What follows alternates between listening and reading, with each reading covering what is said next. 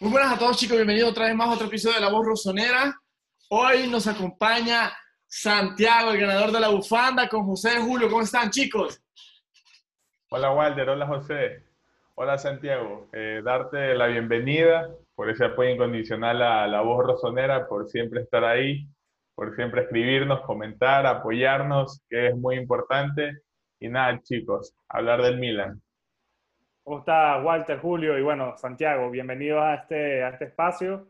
Lo prometido es deuda, tiene su bufanda, graba un episodio con nosotros. En este caso es el episodio 20, un episodio redondo y en este caso cumpliendo los tres meses de eh, La Voz Rosonera. Hoy con diversos temas, estaremos hablando del tema de Donnarumma, estaremos hablando del partido frente a Vicenza y estaremos respondiendo todas las preguntas que nos dejaron en la cuenta de La Voz Rosonera. Santi, ¿qué tienes que decirnos? Bienvenido nuevamente, ¿cómo estás? Hola Walter, José y Julio, amigos de la voz razonera. Pues ya lo dijeron, mi nombre es Santiago y soy el ganador de la bufanda. Pues estoy muy feliz de estar acá con ustedes, compartir un rato y bueno, emocionado por todo lo que se viene. Perfecto, señores. Y, y, aquí, y aquí ocupo las de José. Quien no se ha suscrito, le damos, le damos tres segundos para que se suscriba. Tres, cinco son muchos. Así que suscríbanse y Vamos, que hay que llegar a los 5.000, ¿eh? 5.000 y quien, como Santiago, quien tenga la suerte, se va a llevar la camiseta. Así que vamos a comentar. ¿Qué nos tienes preparado hoy, José? Exacto, como dice Walter, lo primero, increíblemente, que le pedimos, por favor, es que se suscriban al, al canal eh, de YouTube si quieren la, la, camiseta. Si no la quieren, entonces no se suscriban y no pasa nada. A los 5.000 seguidores que la vamos a rifar. Si no, no, no rifamos nada. Y que vayan también a Spotify, vayan a Apple Podcast, Google Podcast y a todas las plataformas de audio que allí también eh, estamos. Hoy entonces vamos ya a meternos en el tema que tenemos muchísimas cosas de que hablar y, el tiempo tampoco es tan largo.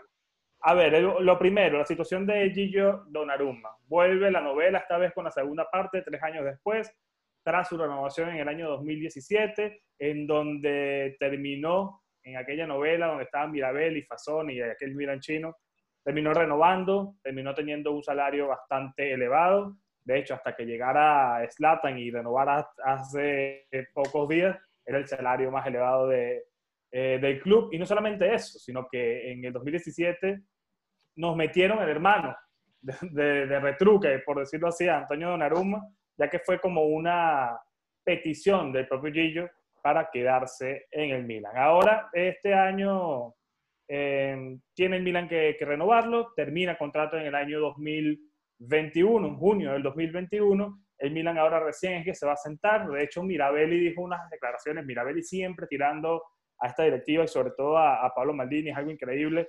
Dijo que él no entiende cómo es posible que el Milan se vaya a sentar ahora a estas alturas, quedando menos de un año para que caduque el contrato a renovar a Gillo. Yo creo que la, la respuesta es sencilla, Mirabelli. La respuesta es que el Milan es primera vez que mantiene una directiva continua una temporada a otra desde que se fueron ellos. Entonces creo que sentarse a renovar contratos con jugadores que ni siquiera sabíamos qué iba a pasar, no sabíamos, no sabíamos si se iba a quedar Maldini, no sabíamos qué iba a pasar con Piori, no sabíamos nada. Entonces por eso es que ahora se van a sentar, pero viene un problema. Ya ahí le voy a dar espacio a las informaciones que tienen ustedes. Yo tengo una, ustedes tienen otra, vamos a eso. Rayola siempre quiere sacar dinero, es su trabajo. ¿Qué está pidiendo Rayola? ¿Qué información tienen allí, Julio, Walter, Santi? Eh, con respecto al sueldo de Naruma, eh, recordemos que actualmente gana 6 millones de euros al año en el Milan.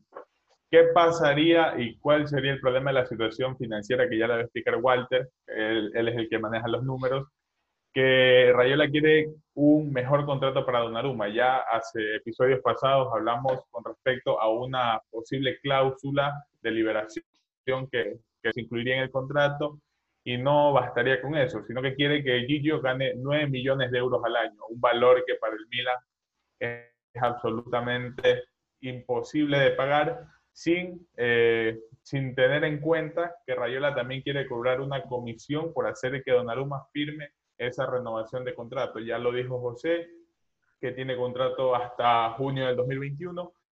Entonces, yo creo que Rayola está aprovechando la situación de que ahora sí el Milan está presionado de perder a uno de sus puntos más fuertes y también a la Juve, que siempre suena el rumor de que la Juventus es el equipo más interesado en Donnarumma, un equipo que estaría dispuesto a darle 10 millones de euros al año. Bueno, eso, eso dicen. Eso es lo que dicen. Y también que le darían una comisión de doble dígitos a Mino Rayola, lo que quiere decir que si no se logra un acuerdo con el Milan, no tendría ningún tipo de problema por exactamente esto de que va a ganar más donde vaya y él también va a tener la comisión que quiera. Ahora, si me preguntan a mí, yo no, eh, lo mismo con Slatan, yo no mato a Rayola. Yo creo que esto es de parte y parte, como lo dijo Walter cuando hablábamos de Slatan, de que el agente termina haciendo lo que su jugador le, le pide. Y yo creo que si Gigi quisiera quedarse tanto como quiere, no creo que, que existan tantas trabas para renovar su contrato. Santi, yo te doy la palabra, Santi, y así yo continuo. ¿Tú qué piensas? Conchale, pues es un tema complicado, porque pues ya como sabemos, pues tiene un salario bastante elevado, es una de las excepciones que tiene el Milan, y pues al aumentar el salario como lo, como lo pone, no sé si el Milan pues, pueda sustentar eso. Entonces, yo creo que el, Milan va a intentar negociarlo, ¿sabes? Lo mejor posible para que sea más económico y ver si se queda, porque a fin y al cabo, ¿qué pensarían ustedes si ese fuera para la Juve? Yo no sé qué. A ver, de, hecho esa es una de las preguntas y le doy la palabra a, a, Walter. Eh, cada, yo, por lo menos la información que tengo yo es que el Milan le habría propuesto ya algo a Rayola y Rayola se, habría molestado porque el Milan habría propuesto un... Prácticamente no, no, habría, no habría propuesto a Donnarumma una mejora salarial, sino una renovación sin más. Seca, exacto. Seca. Cosa que Rayola, increíblemente, bueno, bueno, no, sé si increíble, sino es algo normal en un, en un agente como él, que a veces siendo un poco abogado del diablo, al final es su trabajo. O sea, y él quiere sacarle comisión a los jugadores y listo, y se acabó. Creo que cualquiera de nosotros que tuviéramos su posición, quizás todos haríamos lo mismo. Es como dice Julio, al final, y, al final la decisión la tiene el, jugador. No puede ser todo el tiempo un monigote de, de, de, la gente. Tú eres el que tienes tu palabra, ya tú tienes 21 años, ya tú no eres un niño. Entonces, eh, veremos al final que, en, en qué en qué acaba esto. Dice que la Juventus le va a ofrecer 10 millones y por eso y llegaría gratis a la Juventus, porque si termina el contrato ahora, llegaría gratis a la Juventus. No solamente a la Juventus, sino a cualquier otro equipo que quisiera pagarle lo que supuestamente eh, pide Gillo. Yo le aumentaría el sueldo un, millón más y me sacaría el hermano del, del medio. O sea, el millón que cobra el hermano se lo doy a, Gillo. Y si no, negocio un millón más y le doy 8 millones, pero me saco el hermano del medio, que prácticamente cobra por, por Donnarumma porque no hace nada. Y lo he visto, Antonio, súper mal en los tres amistosos que ha jugado. Walter. Ah, yo para empezar de todo esto, empezamos a hablar de que mm, faltan 141 días. O sea, el ultimátum fue o renovas o dentro, dentro de 141 días se va.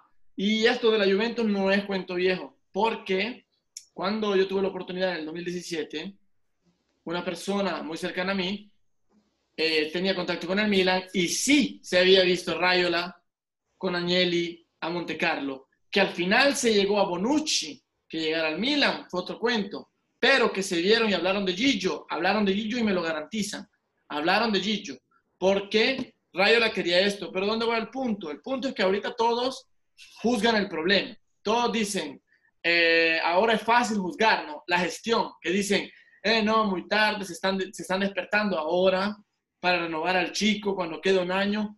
Yo creo que Maldini lo dijo desde antes que terminara la temporada. Dijo, vamos por pedazos, por etapas. Primero esto, primero esto, primero esto, y luego Gillo, que ahora se habla de Gillo, ¿ok? El problema es que el cuchillo lo, tiene Rayo de la parte del mango, porque dice, o me das 10 millones, porque yo leí que eran 10 millones, o me das 10 millones o se te va libre dentro de 141 días. Y el problema es que él lo lega al, hecho de ser bandera, ¿no? Si es de verdad tu bandera, si es de verdad tu talento, le vas a pagar los 10 millones. Entonces, yo quiero saber qué tratativas se pueden, porque ya el 16 de septiembre se abren lo que se llama escadencias fiscales aquí en Italia, que todas las tasas que no se pagaron del periodo del COVID ahora se tienen que pagar. Entonces, quiero ver qué cláusula mete, porque al mismo tiempo, si tú tasas a la empresa, ¿ok? Le pides las tasas, o como se dice en italiano, gli adempimenti, tienes que darle evaluaciones, tienes que incentivarlo a que produzca más, porque si no, ¿cómo te paga las tasas? No te las pagas si no ha producido. Entonces, quiero saber si va a ser otro decreto, otro decreto parecido al Crescita. Yo me espero un decreto. Para mí el Milan está esperando o inserirse en el decreto Crescita o ver otra evaluación, porque se juega siempre en esto. Y ojo, ojo, que yo no veo tan convencido con la Juve, porque Agnelli dijo que se perdieron 5 millardos de euros y que la Juve, dijo Agnelli, eh, que la Juve no es que había que tenía liquidades, eh, liquidità, o ¿cómo se dice en español? La, liquidez. cuando, Tienes, cuando tienes dinero, ¿no? Dijo que no tenía liquididad al momento, entonces no tenía cash. Entonces, esta cosa es importante a considerar, porque entonces yo digo, ¿estamos montando castillos en la arena o qué cosa? Porque es importante saber esto, porque quizás se vaya al extranjero. y es lo que siempre... Explicar, Walter, también que, que, que, el decreto de este Creshita, que no aplica para Donnarumma, porque eh, o se aplica. No, no, eh, el decreto Crescita tiene tantos artículos. Ibra entró en el artículo donde te pedían 18 meses. Pero hay, hay otros tipos. El decreto Crescita hay un espacio donde te habla de financiamiento de la banca, donde te habla de financiamientos a los microempresarios. Hay tantos artículos en el decreto Crescita. Entonces sería bueno ver, voy a ver si en esos días logro darle una ojeada, ver qué se puede hacer por Gigio. O sea, yo no trabajo en el Milan, eh, pero ver qué se podría hacer o dónde podría entrar para ver si se puede optar por esa opción. Porque, son 10 millones de euros. Yo leí 9, pero tú dices que leíste 10. Yo leí que 10 millones de euros le ofrece la Juve. Estamos hablando de netos. Sí, netos. Estamos hablando de que... Estamos hablando de 20 millones brutos. Casi. Casi 18, 19 brutos. Perfecto. Entonces es importante considerar esto, ¿eh? Porque no estás pagando... O sea, con Ibra se te van 10.5. Por el decreto de crédito. Exacto, que es la mitad de lo que, del doble, que sería el doble en, realidad. Y aquí estamos hablando que Gillo los pagaría todos. ¿eh? Y más que él quiere, hay quiere, y ojo, ¿eh? que la gente dice que es el fijo y que es el variable. El fijo significa que, o el salario fijo, es que yo, sin ir a ninguna competición, les hago un ejemplo.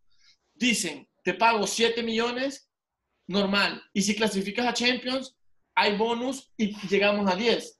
No, Rayo la dijo, yo quiero 10 fijos, fijos. Vas o no vas a Champions, me da 10. Entonces, esto es importante considerar, ¿eh? Porque después entran las variables. Y no es la primera vez que pide cláusulas de ese tipo, porque cuando vendió a Pogba, se agarró el 12% de la venta. A él le fueron 13 millones de euros solo por hacer la transacción.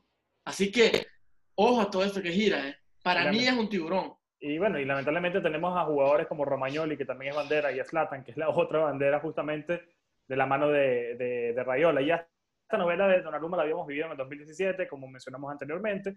Gillo incluso sufrió ataques en un partido del europeo, que ya lo hablamos aquí, donde le lanzaron dólares desde la grada. Luego también en un partido en San Siro, la gente le seguía eh, gritando, que me eh, recuerdo alguna foto de Bonucci abrazándolo en, en, el vestuario, porque la, estuvo, estuvo duro ese momento para Gillo. De hecho, yo fui bastante duro con él porque me pareció que su silencio, al igual que lo que hizo Messi el Barcelona, sin querer comparar a Messi con Donnarumma, son dos cosas diferentes, pero que tú no hables y siempre dejes que sea tu agente el que dé la cara por ti, deja mucho que desear porque al final, ¿cuál es el peso que tiene tu palabra? Quizás a Gillo hace tres años se le, se le, perdonaba un poco más porque hace tres años tenía 18, 18. Era, más, chico, ahora tiene 21, entonces, y ya es el segundo capitán del equipo. Y, y una cosa te quiero, te quiero agregar, que es lo que todos ven, ¿no? A Ibra le tenemos un amor increíble, pero a mí una cosa que no me gustó es que Ibra cuando llegó a Milanello dijo, esta es casa mía, pero cuatro días atrás estabas enojado porque no te daban 7 millones. Entonces,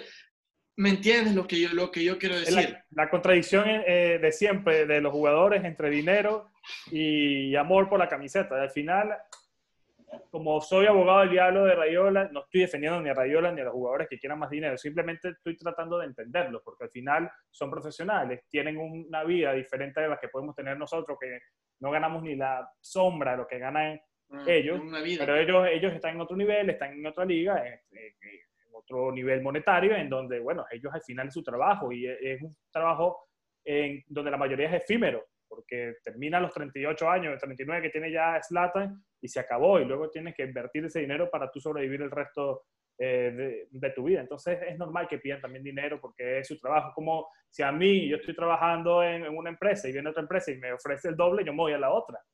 Creo que por eso jugar a personas como mercenarios o X o Y, no, en ese sentido para mí no, no, está bien, pero sí entiendo que hay jugadores como Donnarumma que siendo banderas deberían tener un poquito más de participación en este tipo de negocios. Julio, Santi, ¿algo más que decir para pasar al otro tema? Santi. No, no. Creo que ya ustedes dos dijeron demasiado. Hasta... Qué buena explicación. Julio, ¿algo más que agregar sobre Gillo? ¿Qué esperas? ¿Lo ves en la Juventus? ¿Lo verías como un eh, traidor si va a la Juventus? Entiendo, entiendo que es eh, un tema de su trabajo en, enfocándolo más en lo profesional, porque si va, obviamente es porque quiere crecer. Si nos quitamos la camisa del Milan y nos ponemos la camisa neutral de todos, yo creo que cualquier jugador se, esté en el equipo que esté en Italia, viene la Juve, te ofrece un puesto de titular, tú sin pensarlo te vas, más aún cuando entre sus objetivos eh, está pelear la Champions, que es un equipo que lo puede hacer. Y, y, tú ves el equipo de la Juve y la Juve tiene tres equipos que tranquilamente juegan en la Serie A y quedan primero, segundo y tercero. Entonces yo estoy totalmente de acuerdo con lo que dijeron ustedes dos, como Santiago, no tengo nada más que decir. Lo que sí digo y lo que sí mantengo es que no tiremos todo a Rayola. Y tampoco es que digo que matemos a una no. Esto es de parte y parte esto es eh, representante y representado. Entonces, si vamos a tirarle a alguien, si vamos a culpar a alguien, que sea el bloque. A, todos, porque no sirve nada tirarle a uno. Claro, claro. Es así. Bueno, ah, exacto. Hablando de Gillo Donnarumma, hoy jugó, estuvo bien en, el, en la National League, jugó 180 minutos en, el empate frente al Bosnia y, frente, y en la victoria frente a Holanda, donde tuvo bastante buena participación significativas. Y bueno, inmediatamente vuelve a, a, Milano y hoy juega. Y vamos a este siguiente tema, que es el partido amistoso que jugó el día de hoy en Milan frente a Vicenza, victoria 5 a 1. Gillo Donnarumma fue eh, titular. Eh, también este, jugó mi, Michelis, que ya había jugado pocos minutos en el partido pasado. Hoy jugó titular, se vio un jugador, bueno, que yo no conocía, ya me dirá Julio, que es el experto en la parte de la cantera, que que, sabe de él. Jugó, jugó bien. Jugaron hoy 21 jugadores en el, en el Milan. Todos, el único que jugó los 90 minutos fue Daniel Maldini, victoria 5 a 1. Los goles nos anotaron Castillejo, que metió dos. El otro lo anotó nuevamente Colombo, otra vez, segundo partido consecutivo.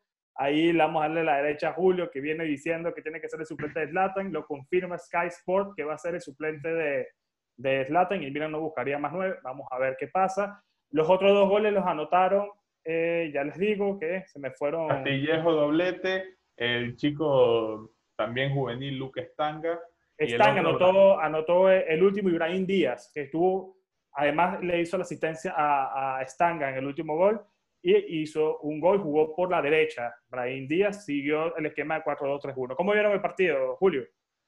A mí un partido como el resto. Algo que sí noté mucho y más, más me decanto en la primera parte, que yo creo que cuando estás en partidos amistosos y un entrenador hace más de cuatro cambios, creo que le pierde toda la seriedad de la poca seriedad que se le tenía. Entonces me voy a enfocar más en la primera parte, que creo que salieron los que Pioli quería ver. Mencionaste a Nicolás Michelis, un chico que llegó en el 2018, es de Grecia, llegó, eh, si me dejas ver aquí rapidito, de las Teras Trípoli. Es clase 2001 y yo creo que lo están mostrando para que salga seguido porque lo quieren considerar en algún futuro para el primer equipo o quieran hacer caja. Lo que te decía del partido, me gustó mucho que en este juego el Milan salía jugando a un solo toque. Me fijé mucho en eso. Quiero creer bueno, voy a suponer yo que fue por la presencia de Calanoglu que estaba adelante, que noté mucho que retrocedía y salían jugando un solo toque, la dupla con, con Benacer muy buena. Krunic me gustó, pero no me, me, maravilló, algo similar a lo de, a lo de Velodi. Algo que también noté es que Maldini, eh, mantengo lo del partido pasado, que lo noté perdido porque lo, noto que se confunde, que él siempre tiene esa esa tendencia a cerrarse, jugar más central. Y con respecto al esquema, vi que no siempre fue 4-2-3-1, sino que por momentos el Milan pasaba a jugar 4-4-1-1. Que yo escuché al, al, narrador y decía, está jugando 4-4-2, pero estaba viendo la formación y yo veía que Colombo lo tenían como único punta, Calanoglu detrás de él, que jugaba como líbero, como de costumbre. Lo de las bandas, el doble bot y Castillejo por, por la derecha. Eso fue lo que más me llamó la atención, que si Pioli lo está probando, está probando este, este cambio táctico durante el partido, creo que puede ser una señal de algo que se viene en, el, en partidos oficiales. No, y tiene que, y tiene que probar es, es, ahora mismo. A mí Castillejo me gustó en lo que, los 45 minutos que, que jugó, notó doblete y, y, pegó un palo. Maldini lo que le faltó, y lo vi tanto en el primer tiempo como en el segundo, que en el último pase le faltaba. Le faltaba dar ese último pase, tenía, comete muchos errores a la hora de dar ese, ese último toque, pero bueno, se le está dando la oportunidad también a Daniel, está jugando bastante regular desde que regresó de la selección sub-19. Santi, ¿viste el partido? ¿Qué te pareció? Eh, ¿Qué es lo más destacado que viste? ¿Qué jugador te gustó? ¿Qué jugador no te gustó tanto? Bueno, pues fue un partido parecido a los demás, la verdad, donde se lo toman más como para que aquellos jugadores que le falta experiencia, pues vayan agarrando un poco más de rodaje. Un partido en el cual Milan, pues, por lo menos yo no lo logré ver completo. Al final tuvo un problema con, con la conexión y demás. Pero se le vio muy cómodo al Milan en algunas ocasiones. Como decía Julio, tocan bastante a primer toque. Em, noté bien el, bueno, el esquema que estaban, que estaban haciendo y me pareció interesante lo de Julio, lo del esquema. Sin embargo, creo que este, al fin y al cabo, es el momento. Si van a probar algo nuevo, creo que debería ser ahorita los amistosos. Em, por ahora, me pareció bien Colombo. ¿eh? Colombo, yo también pienso lo mismo que Julio. Creo que Colombo debería ser el suplente de Slatan. Y no creo que, que vayan a traer a, a, un delantero de calidad para ser suplente de Ibra. Así que yo creo que este muchacho, pues, tiene talento y es su oportunidad, creo. Así que bueno, le cedo la palabra a alguien más. ¿Te gustó Calulu, Santi? ¿Llegaste a ver a Calulu antes de que se te fuera la conexión? Sí, sí, vi poquito de él, sin embargo, los otros partidos sí lo logré ver. Y me parece un jugador bastante interesante, la verdad, porque no todos lo dan como, como un jugador que venía a ser titular o, o de ese estilo. Sin embargo, por lo menos a mí me ha sorprendido, lo ha hecho bastante bien y de hecho el gol que marcó contra el Monza fue un buen gol, fue un gol bastante interesante. Así que... Rudy García, el entrenador del Lyon, dio unas declaraciones hoy hablando del portero del Lyon que el Milan ha, fichado prácticamente. Que, sí, que fue ex de la Fiorentina, siempre se me ve el nombre, Totalu... Tataruzano. Ese impresionante, este, estos nombres de estos jugadores. Tataruzanu. Tataruzanu que jugó en la, en la Fiore, ahora de la Lyon eh, eh, Rudy García dio unas declaraciones y dijo que va a doler que se le vaya un jugador profesional como Tataruzano, pero que duele aún más que se le haya ido eh, Calulu, porque Calulu es un jugador que seguramente hubiese tenido muchas chances en el Lyon este año. Así que ya piensa el Lyon a, Bueno, el entrenador al final no puede hacer nada, pero sí empiezan a ver el nivel que está mostrando Calulu. Hoy lo vi bien y lo vi bien, que lo discutía con algunos seguidores que decían que no lo vieron también en defensa, porque le llegaban muchos balones por ahí. Es verdad que con tanto cambio, como dice Julio, pierde un poco de seriedad el partido y el dominio total que tuvo el Milan en el primer tiempo, en el segundo se vio un poco de, eh, diezmado, de hecho nos descuentan, y luego el, Milan pierde un poco la pelota y por eso empiezan los ataques por allí, pero Calulu tuvo dos eh, intercepciones bastante positivas. Entonces, eh, cerrando de, su costado al, al, centro y otra intercepción eh, eh, evitando un centro por parte del equipo de Vicenza, así que yo le tengo bastante fe a Calulu, como dice nuestro invitado Santi, eh, ha sorprendido a propios extraños y a mí eso me parece genial. Hay relaciones ahora con el, con el Lyon y, y se podría ir paquetada para allá. Pero para, para cerrar el tema de, de, este partido, Walter, de lo poco que viste del de, juego, ¿qué lo te poco Que vi, lo, lo, poco que vi fue que me gustó lo que, lo que explicaba Julio, el cambio de juego, que la calidad que da Shonaloglu, lo veo un poco más suelto, como que tiene un poco más de seriedad y se, toma el coraje de tomar ciertas decisiones. Eso me gustó, porque vi jugadas, lo vi de atrás y adelante, lo vi atrás y adelante, lo vi salir desde la, desde la media hasta el ataque o partir desde el mismo ataque para buscar una jugada. Eso me encanta, que lo siempre he dicho, que, que para mí eso es lo que él necesita y son cosas que hacían el Leverkusen. Entonces, me encanta que comienza a tener, a tener un poco más de movimiento, que era eh, mental, entiendo, no físico. No un jugador que te corre, sino que lo veo que cada paso que hace es más matemático, ¿cómo explicarlo? Lo piensa mejor, es más meditado. No es una cosa de instinto o correr por correr. Y esto genera más confianza alrededor, porque yo creo que como tú dices, si tú juegas con alguien como Daniel Maldini, que está chico, ¿eh? pero se pone nervioso, te agitas tú también. Yo creo que es natural. Es natural que si ves una persona agitada, te agitas tú. Entonces, si ves en cambio una persona que te organiza todo de manera armónica, yo creo que es mucho más fácil moverse. Y vi cómo interactuaban los demás con él. Me gustó eso. Lo veían entrar, se abrían, ganaban marca, entraban, fundamental. Esto fue lo poco que vi, eso es lo poco que, que puedo comentar. No, pero suficiente, Walter, porque de verdad eh, lo que tú dices, llevas completamente la razón. Hoy Canalolu literalmente se puso a la 10. Yo lo vi participativo, tocando, organizando, eh, limpiando eh, el espacio. Creo que se le vio esa libertad que él siempre pide, jugando como, como 10, distribuía, tocaba.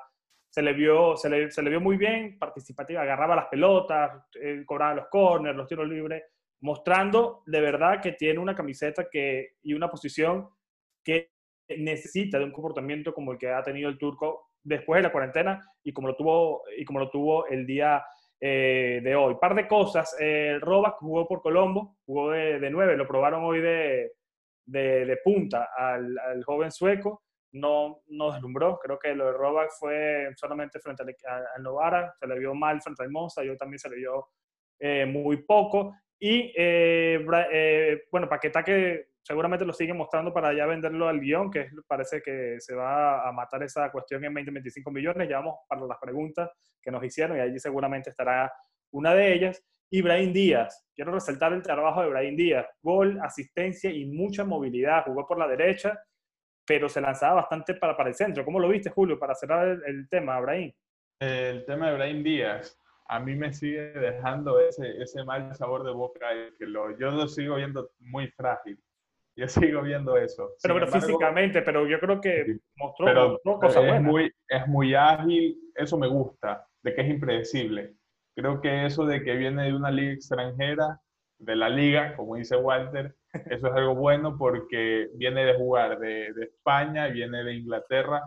Entonces, eso para, para los defensores veteranos que ya están acostumbrados al, a la Serie A, es algo que, que, no, que no sabes qué va a hacer, que lo vuelve impredecible y, le da ese factor sorpresa. Ahora en día yo creo que va a ser utilizado y va a ser todo el reflejo de la palabra revulsivo, algo que hacía Leao cuando la temporada pasada, pero que ahora le van a dar a Brahim Díaz esa misma tarea. Pero Brahim Díaz va a ser un poco más incisivo en el ataque, porque tú lo ves y no es un jugador que, que, se queda parado o que ataca por un solo lado. Tú lo ves que él coge la pelota y se anda por todos lados, eh, juega el primer toque, está viendo la jugada del gol que le estaba viendo en cámara lenta y veía que él la toca y él se mete en zigzag hasta que se quede en el área. Y ahí es que se encuentra la pelota y la mete. Pero a mí realmente es un jugador que me llama mucho la atención. Espero que se quede porque, pero bueno, no, no voy a decir nada aún, voy a dejar que pase la temporada porque después, pero yo sí espero que, que sea... Pero en el punto, viste en el punto, Julio, dijiste una palabra que para mí quedó marcada, es impredecible. Y ese tipo de cosas y ese tipo de acciones en un jugador como él pueden ser fundamentales en la Serie A. Que te jueguen por todos lados, porque al final vuelve loco eso a los defensores. En un fútbol tan táctico que hay un jugador que se salga de la táctica, al final es positivo. Y pocos jugadores en el Milan lo tenemos así. Sí, y te iba a decir también que yo creo que con la llegada de Brahim Díaz es 100% confirmado que el que se terminará yendo es Lucas Paquetá.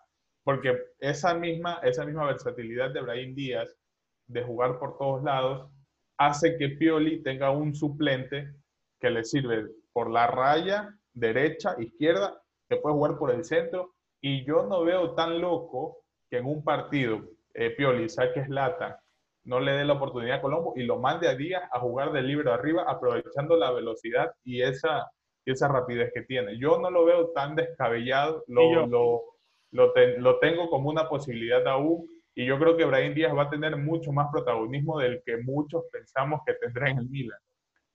Y al final, si vienen a paquetar, lo importante es que ese dinero sea invertido para Brahim Díaz. El problema va a ser negociar luego con el Real Madrid. A ver, nos vamos entonces con eh, esta sección especial de preguntas y, respuestas. Nuestro episodio 1 nació así. Hoy es el episodio 20, estamos cumpliendo tres meses y tenemos a Santiago, quien eh, ganó la bufanda. Gracias a, todos ustedes, porque fue el primer sorteo que hicimos, que nuestra primera meta era llegar a los, a los mil seguidores. Santiago comentaba en todos lados, nos mandaba DM, nos ponía sus historias, comentaba en YouTube, en Instagram, fue participativo fue elección de uno de los tres, ya ni recuerdo quién fue al final quien, lo eligió. Walter. Fue Walter, el que lo eligió y al final en el, en el Instagram Live que hicieron Walter y Julio, se eligió por sorteo y al final fue Santiago el ganador y por eso entonces aprovechamos para tener otra vez esta sección de preguntas y respuestas que nos hicieron y nos dejaron ustedes en la cuenta en Instagram. Aprovechen y, y recordemos para que vayan y se suscriban, y bueno, nos sigan, perdón, en, Instagram. Pero antes de entrar a esta, sección, Julio tiene algo que decirnos. Bueno, chicos, y obviamente recordarles que este, vayan a seguir a la cuenta de Instagram de Yunes Dyer, que es el primer patrocinador del canal, lo cual a nosotros nos pone muy contentos de que estamos haciendo las cosas bien y está siendo remunerado. Eh, y bueno, para hacer de esta, quiero hacerle yo la primera pregunta a Santiago porque la, la escribieron en Instagram y creo que es importante preguntarle a Santiago que desde cuándo sigue a la voz rosonera. Bueno, muy buena pregunta. Pues no, desde sus inicios, desde que nació la voz rosonera la sigo. Este, me pareció muy buena la, la iniciativa de crear la misma. Y de hecho, no, les tengo un dato que no sé si, si lo sepan, pero el primer episodio fue el de contestando las preguntas. Y la primera pregunta que, es, que de la cual hablaron fue una que respondió José. Y esa pregunta fue mía. No ah, sé si lo sabían. No lo ah, sabía. ni idea. Ni idea. Interesante esta cosa. No me acuerdo. Sí, la sí, sí. Sí, la pregunta era, decía sobre que para ustedes, ¿cuál era el hombre adecuado para dirigir al Milan en la próxima temporada? Entre ah, Allegri, eh, Pioli y Ragni, porque para ese tiempo sonaba. sonaba yo. Sí, sí. Y yo te, y tú me respondiste también porque yo dije, epa, esa pregunta fue mía. Y tú me dijiste que, que estaba buena y la cosa. Y sabes que en ese momento, si no estoy mal, creo que Julio quedó ahí como el villano, porque José dijo, ¿y quién nos hizo esta pregunta? ¿Quién fue el seguidor? Y entonces Julio llegó y dijo que, que, no, que lo decían al final. Al final decimos quién es y nunca lo dijeron. Este, te voy a decir un tip. ¿Qué pasó ahí? Estábamos muy novatos y no sabíamos cómo organizar el tema. Y yo me quedé pensando en hacer algo y Julio tenía pensado hacer otra cosa y al final fue como ese lapso. No creo como el villano, sino que en realidad lo que habíamos hablado era como al final lo había dicho Julio, pero a mí se me pasó y fue error, error mío. ¿Qué fue? ¿Qué, que, nos sucede, uno era. Nos sucede, nos sucede todavía ahora, en ciertas ocasiones, cuando se corta y tengo que pausar y que eso no lo sabe nadie, pero solo para que se rían. Claro, y después viene el tema de la edición. Y se nos traba el video o, se, o alguno pierde la señal y yo meto pausa y luego, ¿de qué estábamos hablando? Ah, no me acuerdo. Entonces... Eh, en, el, en el video pasado, en el video, en el episodio 19, el problema fue que cuando yo estaba editando, Ah, hubo un problema porque eh, cuando estábamos grabando yo me salí de, pantalla. Y el problema fue que había que ah. unir estos tres videos porque se pausó como dos veces. Yo uní los tres, cuando uno los tres editando, se me sobreponen las imágenes. Cuando termino de procesar todo el video, están todas las imágenes sobrepuestas, que de hecho en el video definitivo hay una, en, al final también se, se, me sobrepuso una imagen, un desastre. Pero por eso fue que lanzamos el video dos, dos horas tarde, porque yo procesando me tardo bueno, se tarda el sistema con el que edito dos horas, pero bueno, son las cosas que pasan tras cámara en, la, en, la y bastante interesante lo que nos dice eh, Santi. Continuando con el tema de, de las preguntas, eh, Julio hizo como un esquema de, con todas las preguntas que nos hicieron en, en el, en el post en, en Instagram Y vamos, vamos rápidamente para que no se nos vaya el tiempo. Creo que abarcamos, hablamos bien de Donnarumma y del partido frente a Vicenza y tenemos todavía tiempo para hablar de todas estas preguntas para que los cuatro contestemos tranquilos. Eh, bueno, de hecho, la primera situación de Gigi Donnarumma, ya lo hablamos al inicio del episodio. Segundo portero, ¿quién será? Ya lo mencionó Walter, que es bueno con los nombres, soy pésimo con los nombres. Repítelo nuevamente, Walter, por Tataruzano, es rumeno, viene de Rumania. 34 años. Yo me confundo, rumeno, porque si tú dices romano, viene de Roma aquí. entonces, rumeno, romano, digo, ¿de es rumano? Entonces. 34, 34 años de edad, que muchos decían, pero ¿por qué traer arquero eh, tan viejo? Al final, una persona en Hace Vida en castellano eh, contestó algo que me pareció bastante lógico, y es que el Milan busca que el segundo portero sea un portero sin tantas ambiciones para que acepte el puesto de suplente. Por, yo, yo, ahí tengo algo. O sea, no sé, está, bien que le tenemos hoy a Antonio Naruma por el tema de que cobra un millón y no hace absolutamente nada. Pero yo me pregunto que por qué no se le dé esa oportunidad a Antonio para, que, para no decir de que gana un millón al año. Porque es terrible, Julio. Porque no, terrible. Yo, yo tengo una imagen en aquel derby cuando Joao Mario enfrente de la meta, dispara y Antonio Donnarumma la quita y luego señala. Y por él, y por él clasificamos. Por él clasificamos y luego metió gol el Cutrone. Bueno, pero ya va, pero al final, al final Antonio Donnarumma es un portero profesional. ¿Me entiendes? Entonces, sí. tampoco le vamos a pedir que no tape los balones, pero en otras oportunidades se le ve muy inseguro a, a este jugador. Pregunta y no es un secreto que está aquí no por su talento, sino porque lo que es el hermano. Ahí viene el la pregunta era quién era más malo, si yo Mario o Antonio Donnarumma. yo creo que yo recuerdo esa tapada y fue tan eh, técnicamente fue terrible porque fue se vio hasta, fue así todo, terrible se vio pero al final nos regaló esa tapada y bueno y clasificamos y nos regaló récords, además, porque los tres partidos que jugó en Copa, ninguno recibió goles, sí. recibió goles, pero bueno, también hay un poco de, suerte allí, pero creo, a Tataruzano este, yo no sé pronunciar el nombre, pero creo que recuerdo haberlo visto en, algunos partidos en Copa con la Fiorentina años atrás. Em, en el Lyon, sinceramente, creo que ni siquiera jugaba, porque el titular allí es Creo que se ha jugado. Pero algo, algo curioso es que cuando estaba en la Fiorentina era titular. Si mal no estoy, y si hay alguien que lee prensa italiana, lo podría decir tranquilamente en los comentarios, Tataruzano tiene más de 100 partidos con la Fiorentina. Ojo con eso. Yo sí lo recuerdo porque su nombre tenía muchas comitas, que eso, sí, un montón. Tiene un, nombre, un nombre técnico, pero yo le digo comitas, tildecitas. Entonces... Walter debe saber de eso, que habla no hablo, no lo menos todavía. Era un portero muy bueno, era un portero muy bueno en la Fiorentina. Recuerdo que era titular y que en su tiempo era, era los Ahora, yo mantengo lo mismo de que yo le daría esa oportunidad a Antonio Naruma, pero bueno, la directiva, yo creo que va más por un tema de experiencia. Algo que, que se tenía con Begovic. Begovic tampoco era la gran cosa, sin embargo. no, a mí Begovic me gusta, Julio. De hecho, es el capitán de Bosnia. Y jugó, jugó, es titular, siendo el, el segundo arquero del Milan, tercero que, casi capitán. nunca Es capitán. Pero yo creo que va más por eso, por un tema de experiencia, pero no sé qué experiencia le puede aportar a alguien como Tataruzano. ¿Cuánto va a cobrar Tataruzano? ¿Saben? Aún no se, no se dice, pero sé que Begovic no siguió porque había una, una diferencia entre la oferta y la demanda. Entonces, yo creo que, que, un arquero que viene a aportar experiencia te va a decir, mira, yo no puedo aportar dentro de la cancha, pero en el vestuario y en los entrenos yo puedo enseñarte esto. Pero bueno, hay que ver qué, qué sucede con, con, el tema de Tataruzano. Vale, seguimos con, la, con las preguntas. una nos dice, situación de ante Reddish. Eso está listo, Walter, ¿no? Sí, eso se está tratando. O sea, al final se está esperando que regrese, no era con Croacia. Ya, ya regresó, este, jugó terrible, tengo que decirlo, contra Francia. No tuve la oportunidad de verla en la otra derrota. Croacia perdió los dos partidos.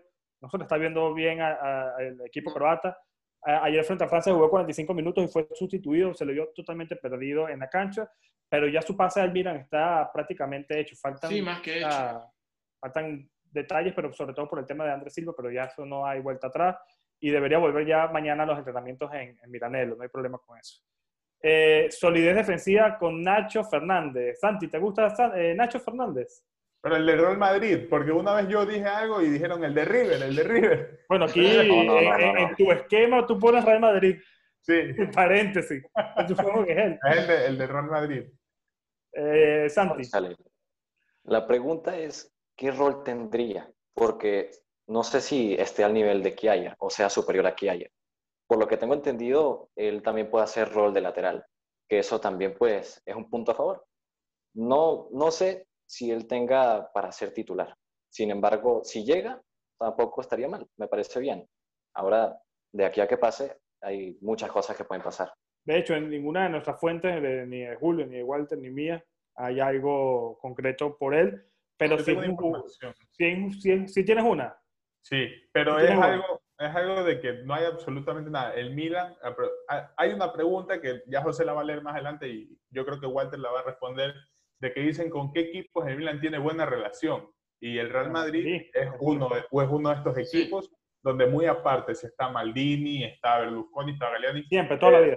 El Madrid y el Milan son dos instituciones que se llevan muy bien y por eso es que tú lees muchas noticias de la posibilidad de Bale y bla, bla, bla, bla, bla, pero era exactamente esto. Lo, dijo un periodista italiano, que el Milan, eh, mientras negociaba por, por Brahim Díaz el Real Madrid, el Real Madrid le dijo, mira, te ofrezco a Nacho Fernández.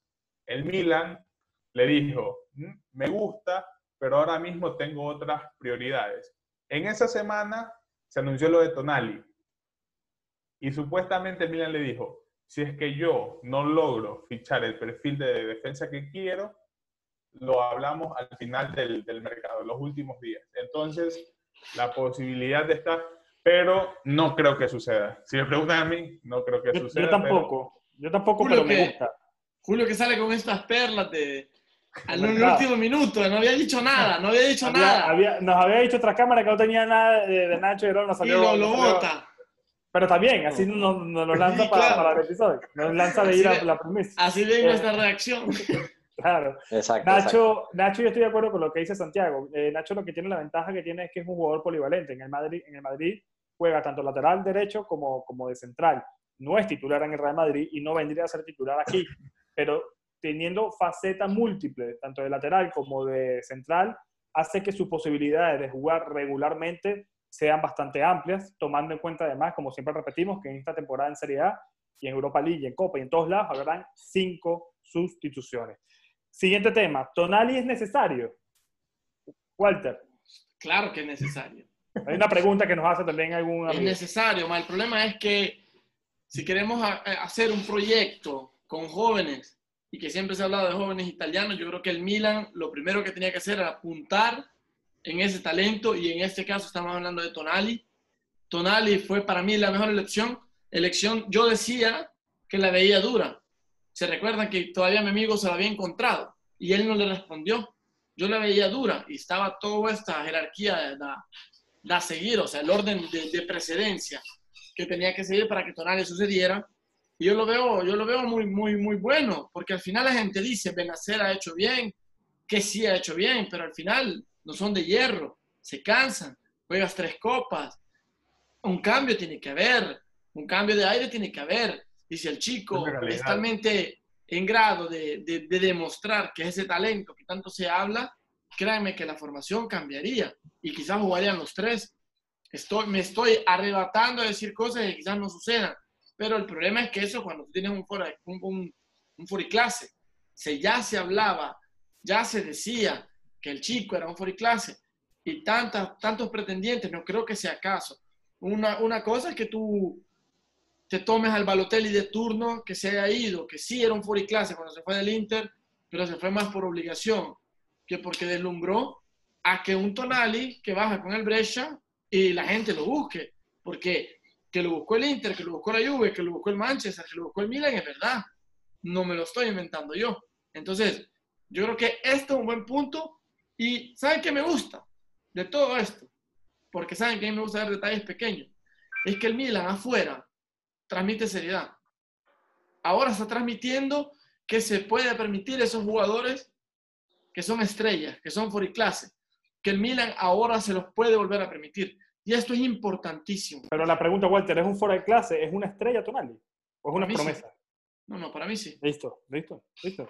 Para, para, para, mí tiene un potencial enorme, pero debe demostrarlo acá Y ojo, para mí es el mejor de los tres. Es mejor que Benecer, es mejor que sí, para mí. Te hago una pregunta. Pero tiene que demostrarlo acá.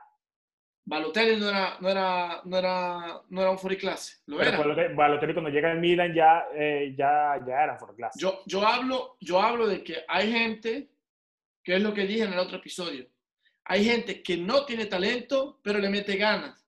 Y esto vale más que el talento. Y hay gente que tiene talento y no le mete ganas. Si el chico tiene talento y le mete ganas, señores, hemos ganado. Para mí, talento lo tiene. Para mí es un clase. ¿Cómo renda? Yo no lo sé. No soy un dios que te puedo decir, va a rendir y después digan, Walter dijo que iba a ser el mejor. Yo te digo, tiene la mesa, tiene el material. Que él lo ocupe bien es muy su problema.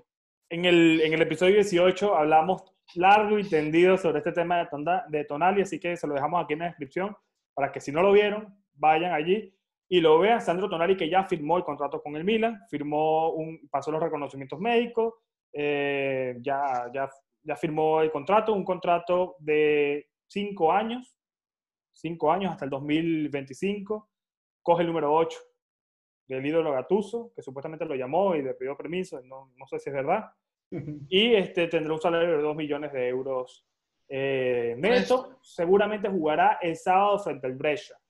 No sé si vaya a entrenar ya de una mañana, eh, mañana jueves, o ya de una el viernes, pero seguramente tendrá algunos minutos frente al Brescia, que será el último amistoso el día sábado también en Milanelo. Curiosamente, su ex equipo, una novela, y todo porque se suspende el partido contra el Kiev, porque el Kiev prefiere no jugar por el tema de COVID-19. Entonces, bueno, la novela sigue para este chico que va a jugar en el club de sus sueños frente al equipo que le dio todo, como fue el Brescia, que hoy además tiró una despedida bastante emotiva para, para, su ex equipo. La siguiente pregunta me parece que, bueno, le voy a contestar simplemente diciendo que es humo. Gareth Bale es una posibilidad.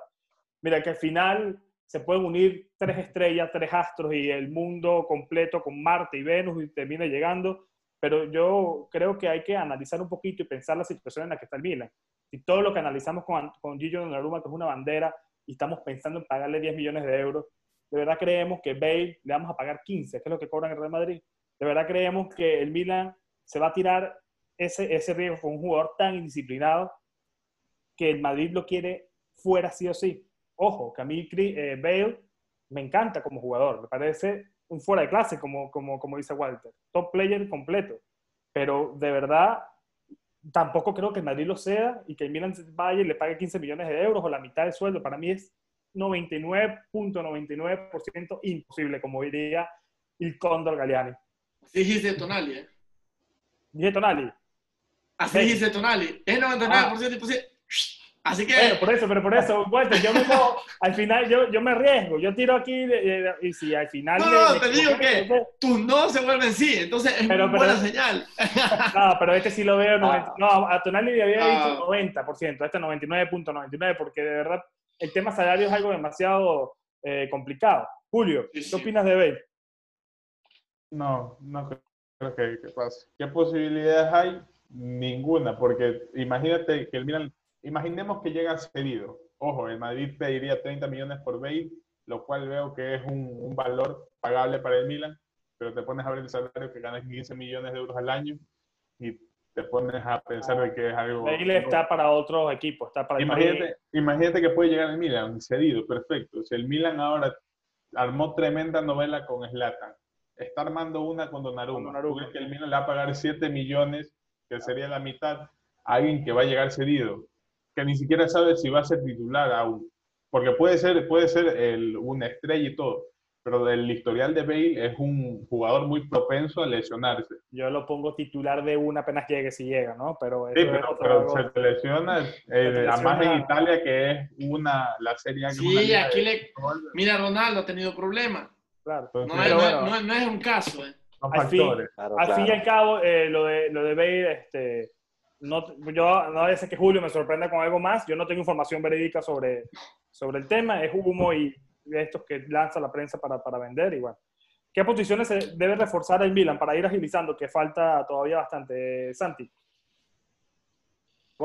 pues un central, creo. Un central para ir rotando. Porque como ustedes dicen, vamos a tener tres competiciones.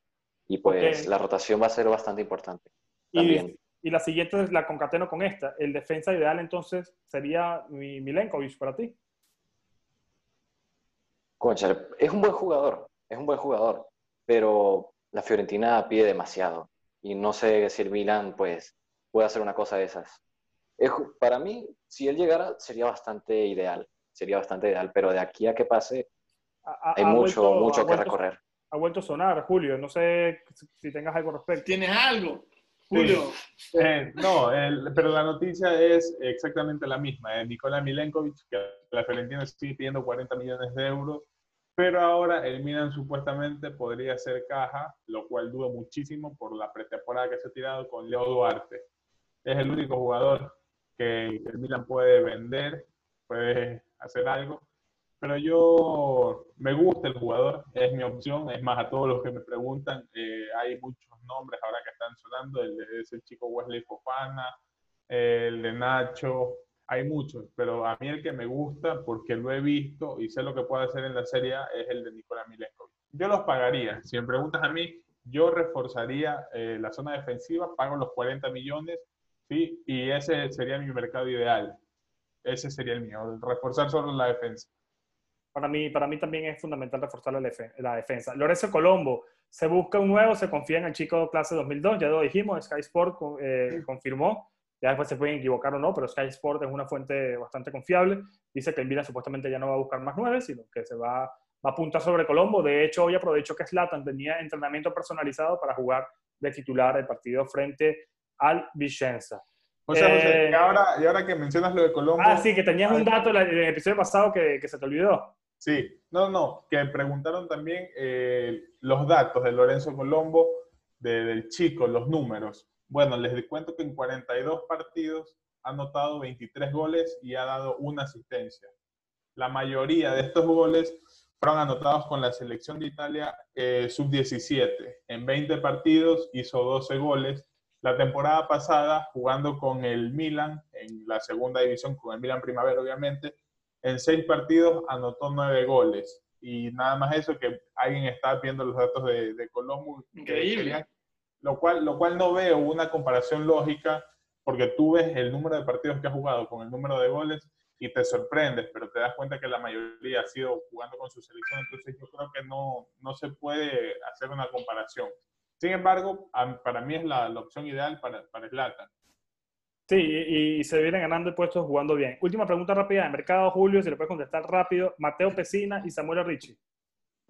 Eh, dos jugadores, Mateo Pesina, que se supone que era el suplente de Hakan, pero lo mismo que, que con Paquetá, vinculándolo un poco. La llegada de Brian Díaz es algo que, que te garantiza que ese puesto, esa posición ya está cubierta. El otro, Samuel Ricci, el presidente desde que dijo que el Milan lo estaba buscando, que era mejor que Benacer, que era mejor que todo el mundo, no se ha dicho absolutamente nada más. A mí me gusta mucho, pero eh, yo prefiero, yo no buscaría ningún otro medio, apuntaría a Tomás Povega, el chico que regresó de la Serie B. Cosa mía, yo no invertiría ahí en Ahora, el Perfecto, ahora hay preguntas personales, Walter, Santi, ya para participar todos.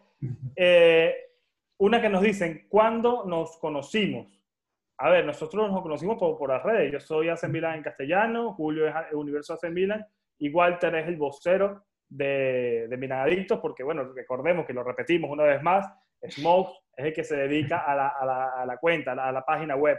Es el padre fundador. Es el padre fundador, que además eh, mis felicitaciones a Milan Adictos y a todas las personas, a muchos seguidores que comenzaron conmigo en el 2006 eh, en, siendo la primera camada de Milan Adictos. 15 años está cumpliendo, cumplió hace un par de días. Así que vaya mi felicitaciones a todo el equipo de La Voz Razonera. Fue la primera, ¿eh? Fue la primera. La primera página web. Yo, de hecho, yo descubro Milan Adictos cuando Shevchenko va a ir al Chelsea en el 2006. Y yo estoy este, pendiente buscando noticias como loco. Ese fue mi primer gran despecho, bueno, mi segundo gran despecho por el Milan, porque primero fue Estambul un año antes. Ajá. ¿Por qué amamos tanto el Milan? Santi, ¿por qué amas tanto el Milan? ¿Qué edad tienes tú, Santi? Em, yo tengo 15 años. Y pues, evidentemente. A ver, explícame por qué amas tanto el Milan. En, una, en esta época, tener 15 años y, apoyar sí, amar al Milan es. La locura, ¿no? Sí, Tienes familia de, del Milan. Em, tengo un primo, un primo que se llama, se llama Brian, y él, pues sí logró, por así decirlo, vivir los años dorados del equipo. Y pues me inculcó la pasión por el rosonero. A mí sí me dicen que tengo gustos extraños, ya que por lo general, desde 2000 en adelante, suele ser Barcelona, Madrid y tal. Entonces, pues encontrarme por aquí es, sí, bastante, bastante, bastante. Igual, en El Salvador, ¿eh? En El Salvador todos son o Real Madrid o Barcelona. No. Sí, La, prensa también. A, mí me, me, por así decirlo, me critican por decir que mi equipo favorito es el Milan y que mi jugador favorito no es de toda la vida no es ni Messi ni Ronaldo, es Ibra. Toda la vida es Latan.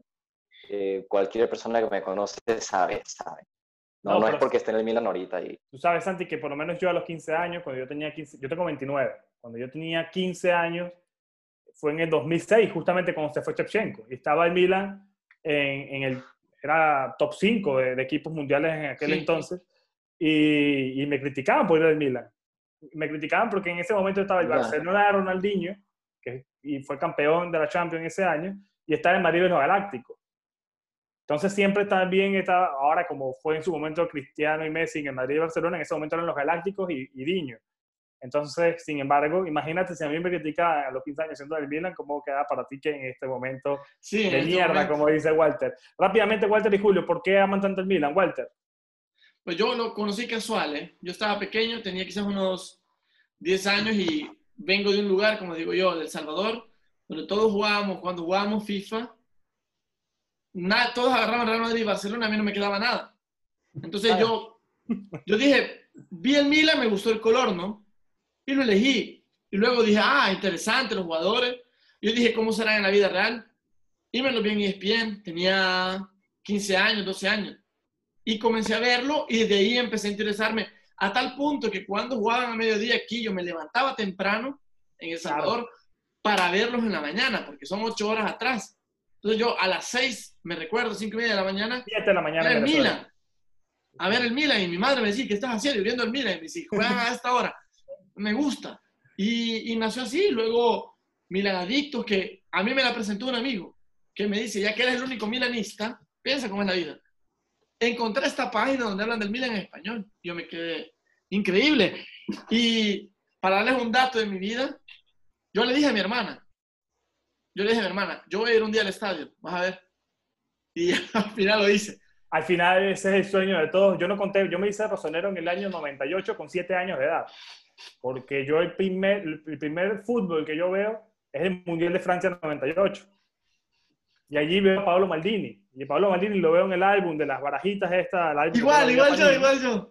Yo veo a Maldini yo me encanta este jugador, lo empiezo a ver jugando, toda mi familia es italiana, y de allí, bueno, ¿dónde juega él? Juega en el Milan. Yo pensaba que todos los equipos eran nada más de selecciones, en esa época, siete años, ocho años. Al final me entero que existen clubes, más adelante termina el Mundial y empiezo a ver la temporada. Dejo un poco, era muy, muy chiquito, dejo un poco al lado la situación. Después el Milan gana el Scudetto, 98-99, me acuerdo con Buey Bierhoff en la delantera, estaba Boban, etcétera, eh, Albertini. Luego de eso dejo un poco de lado este tema porque, bueno, todo el mundo lo iba en Madrid, en Barcelona, estaba con el problema de personalidad. Y este, en, el Milan tuvo un bache en el 2001, estuvo eh, un técnico turco, después Sergio Maldini, hasta que llegó Ancelotti. Y allí digamos que la consagración fue en la temporada 2002-2003, con 12 años que tenía yo, cuando ganamos la, eh, la quinta. Llegó Milan en 2006 por, por Shevchenko. Eh, Julio, tú tienes 20 años, ¿cómo te hiciste rosonero tú? No, yo algo, algo, similar a lo de Walter. Yo hubo un tiempo que viajé a Argentina para visitar a la familia que tengo allá. Entonces llegué y en el Play 2, no sé si alguna vez lo jugaron, estaba PES, que era el juego del momento, el mejor juego del mundo. Entonces yo no sabía qué equipo elegir. Así mismo, elegían al Real Madrid, al Milan. Recuerdo que también elegían al Bayern. Sí. Y un tío, un tío me dice, ah, mira, escoge el Milan rojo, que ese, ese equipo es bueno. Entonces yo lo cogí, jugué, vi que todos eran rapidísimos. Entonces cada vez que jugábamos, cada uno ya tenía su, su equipo. Pasó el tiempo y fue en el 2012, en, ese, en ese año que, que, se retiraron, en esa temporada que se retiraron Inzaghi, eh, Van Bommel, que se fueron todos. Entonces yo empecé a ver al Milan en ese, en ese año y yo le dije a mi mamá que me compre la camisa que fue mi primera camisa. Yo sin ser nada, le dije, mamá, cómprame la camisa. Mi mamá me, me vio ilusionado, no sé, y me dijo, ya está bien. Y me la compró y me la puse. Eh, descubrí Twitter, empecé a usar mucho Twitter y Milan Twitter es una comunidad grande en las redes sociales. No conocía nada de Instagram, entonces empecé a seguir a gente en Twitter, me metí un grupo de WhatsApp eh, por el morbo, puro morbo, y yo creo que con el paso del tiempo, cuando te importa mucho algo o te interesa saber de algo, investigas. Entonces, eh, eran personas mayores, yo era un chico, hablaban de jugadores, yo los buscaba, me ponía a leer. Entonces, fue algo que con el tiempo se fue desarrollando. Me, me nació crear una página del Milan, que yo siempre digo que como estoy del otro lado del charco, la única forma que yo puedo demostrarle mi amor al equipo es teniendo una página de información. Esa, y yo eso mantengo. Hasta que no vaya al estadio, yo creo que... Y resultaste ser un boriclase. ¿eh? Boriclase, pero eh, completamente. Yo por lo menos cuando entro en Minadictos, el Minadictos tenía un foro antes de tener este, toda la página eh, web, que ahora todos los comentarios son ahí. Tenía un foro, tenía una comunidad bastante increíble. De hecho, todavía 15 años después, 14 años después, mantengo un contacto con muchos de ellos. Organicé reuniones en Caracas, en Venezuela, cuando vivía allá y los, nos conocimos. Fue bastante, bastante emotivo. Luego, cuando me, me quito de Menadicto, dentro del mundo del Twitter y decido crear AC Milan Venezuela por todo esto que yo estaba creando. Luego AC Milan Venezuela fue cerrada y el año pasado. Eh, y que, bueno, y, además este, uniendo todo este tema de cómo nos conocimos, Walter y Julio fueron, digamos, las personas que más me ayudaron, por no decir los únicos, cuando a mí me hicieron la cuenta. Eh, que yo de, ellos eh, compartían este, la, en sus historias, en su, en sus cuentas, todo lo que me había pasado para, bueno, generar que me siguieran de nuevo todas las personas, los 31 mil seguidores que habíamos perdido. Diciendo eso, hago un paréntesis, y me das crédito en algo, yo te ayudé con el en vivo, pero quien te ayudó fue Elvis. O sea, quiero aclarar ah, que Elvis. es quien escribe, Elvis es quien hace las ah, publicaciones. Elvis, Elvis, me pidió y no se ve, pero... No se ve, me veo yo, pero yo un saludo a Elvis que cojo aquí y él es el que mm. publica yo publico, Poco. creo que he hecho tres, tres o cuatro posts, he hecho yo en mi vida. igual en la voz rosonera soy el que menos hace. Y, pero lo que les quiero decir es que mm, yo los conocí, yo tuve el placer de conocer, tomé unas cervezas con Smosh y con, eh, con Garcia aquí en Milán, porque ellos vinieron a Milán y los conocí en el 2013. Hicimos un video en el que yo entrevisté a los de, se los enseñé ahora, a los de, a los de el, el, el PSV Eindhoven eh, que hablaba, hablaba con ellos y les preguntaba qué habían de la previa, un partido preliminar de la Champions. Y los conocí en 2013, luego por motivos de estudio yo me alejé, no iba al estado, no iba a nada. Cuando me gradué de la universidad, le escribí a Hugo, a Smosh, le escribí y le dije, mira que hoy voy al estadio, le dije tengo tiempo, puedo aportar algo. Y él me metió de una en el grupo de WhatsApp, me coordiné con, con Elvis y en cuarentena Elvis me dice, en privado me dice, Walter, ¿qué opinas si hace directo? Yo le dije, de un día para otro, ¿eh? Yo dije, no, no lo sé, nunca los he hecho. Me dice, tú hazlo, me dices. Para mí tienes, tienes la, la capacidad y nació así. Así que, así saben. El, bueno, eh, ya eh, tenemos ya una hora de, de, de, episodio. Yo, a ver si me dan el permiso, podemos dejar, todavía quedan muchas preguntas. Si lo dejamos para un otro episodio, complementamos esta, estas preguntas, la contestamos en, en, Instagram, como, como, como, ustedes me digan, para no alargar de más el episodio, porque si contestamos todo esto, vamos a dar dos horas de episodio. Entonces queda una que, y podemos cerrar con, con, esta, y puedo incluso meter otra. Primero, ¿de dónde, ¿de dónde somos? Walter, ¿de dónde eres y qué edad tienes? Yo soy de El Salvador, eh, tengo 32 años, tengo, parezco más joven, ¿eh? Tengo alrededor de 13 años, 12 años viviendo en Europa. Yo en realidad no emigré a Italia, eh, emigré a Alemania. Yo estuve dos años en Alemania. Eh, por eso es que tenía la camisa, la famosa camiseta del Bayern que me vieron. Eh, viví en Alemania y luego me transferí a Milán. Y esto es una cosa que no le he dicho a nadie, que no sabe nadie. Yo aquí no tengo ningún familiar. Yo aquí no tengo absolutamente a nadie me vine solo. Eh, mi madre está en El Salvador, no la veo desde hace un tiempo. Igual mis hermanos, mis hermanos están un poco esparcidos por el mundo. Y, eh, tengo desde el 2011 aquí en Italia. Eh, y esto es un dato que no ustedes sabían. Y me gusta decirlo. Yo vine a Italia que lavaba baños, limpiaba vidrios y hacía limpieza. Y ahorré mi dinero, me pagué una de las mejores universidades de Milán, de Italia. Tantos años que trabajé así, me gradué y ahora trabajo en la vocación que, yo quería trabajar. Pero me enseñó tanto esa parte de mi vida y creo que nunca, nunca, este es un, punto de vista, nunca hay que pensar que has llegado al punto, porque el día que llegas al punto te sientas. Así que me planteo siempre objetivos y... Y superarlo, porque al final ha sido tu vida de, de, superar objetivos. Quizás he tenido suerte, quizás al final es lo que dice la gente. Tú vas a la calle y te encuentras al jugador del Milan. Y no es mentira. Yo he ido a la calle y, y Dida el otro día, ¿te acuerdas? Tú me dices, no, Walter sale, Julio dijo, Walter sale y se encuentra uno, me encuentro a Dida en el restaurante. Entonces, no es que les, les, quiero explicar esto a todo el mundo, no es que Italia o Europa es un país de ensueño donde tú sales a la calle y te ofrecen trabajo. No es así, no es así. Y, se lo digo de corazón. Hay que, no es bueno, una historia emotiva, Walter, porque hay que, hay que saber que para lograr las cosas en el mundo y en la vida, en el país que esté, hay que, hay que trabajar. Yo soy de Venezuela, yo tengo 29 años y vivo en España. Tengo casi cuatro años viviendo en Madrid y por la situación que hay en Venezuela me tuve que emigrar. Quizás no tan duro el tema eh, como con Julio, tengo los papeles italianos, yo llegué aquí solo con mi hermano, sin nadie, dejé todo en Venezuela, familiares y demás, y solo para acá.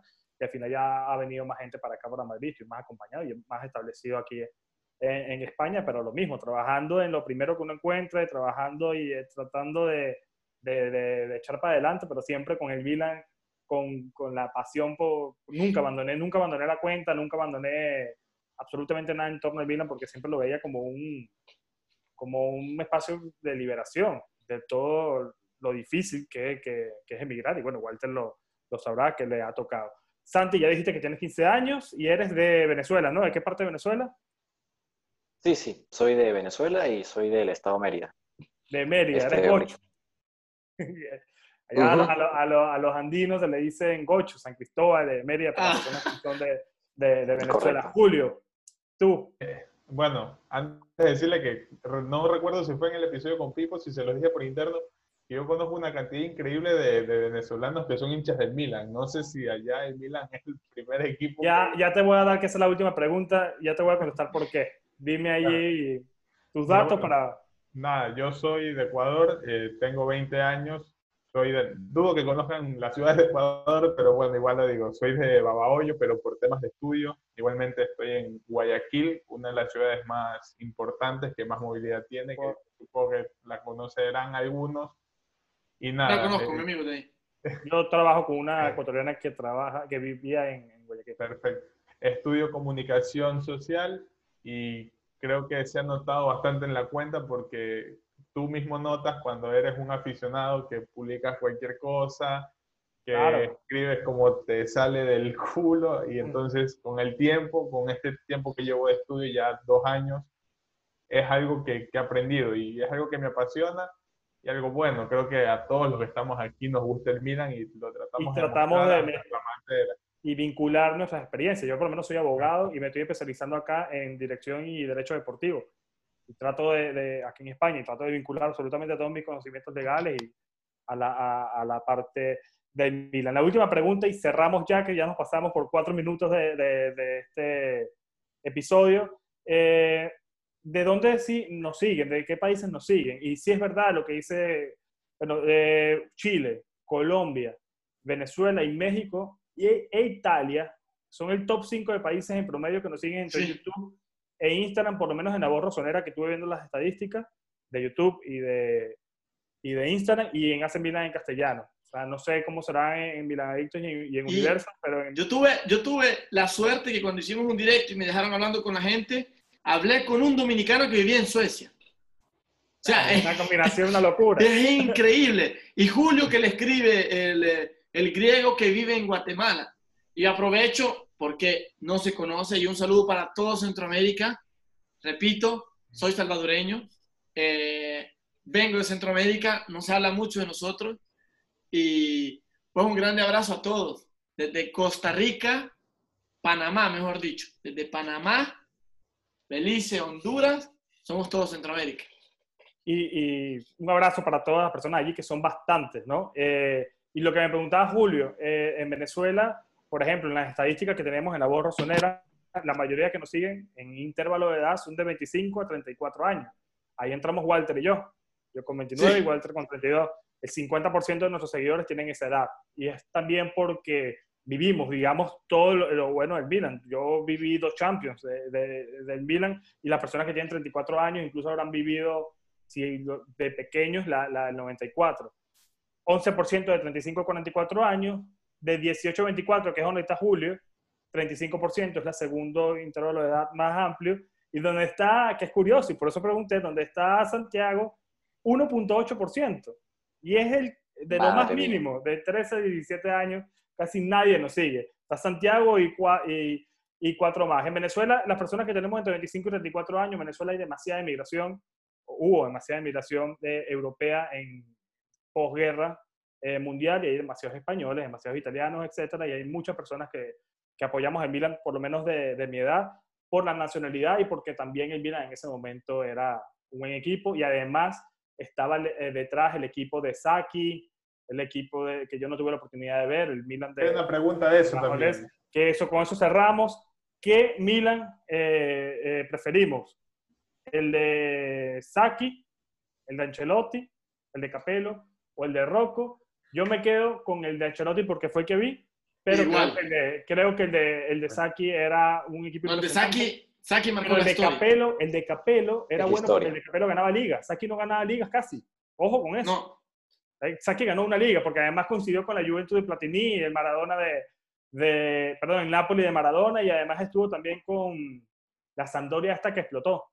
Entonces, eh, creo que con Capello todos tienen un poco de algo. Con Capello ganábamos ligas, con Saki ganamos Champions y, bueno, con Ancelotti lo viví yo, así que yo me quedo eh, con ese. Es, no sé si, bueno, Santi y Julio llegaron a ver algo a Ancelotti, no creo.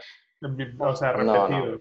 pero yo me quedo con eso porque fue el Milan que, que pude ver así en, en, vivo. El resto no, ni idea, porque tú escuchas, tú ves estadísticas, pero no es lo mismo. Que ahora es algo curioso que yo he notado, que cuando, cuando son publicaciones de, de cumpleaños, tú ves estadísticas de jugadores como Gianni Rivera y son estadísticas que las tiene ahora un chico de 25 años. me parece algo curioso cómo, cómo cambian las cosas en el... Pero tú ves a Gianni y es un, un tremendo jugador, el balón de oro y todo. Pero son cosas de ahí del tiempo. ¿Tú con cuál te quedas, Santi? ¿Ancelotti?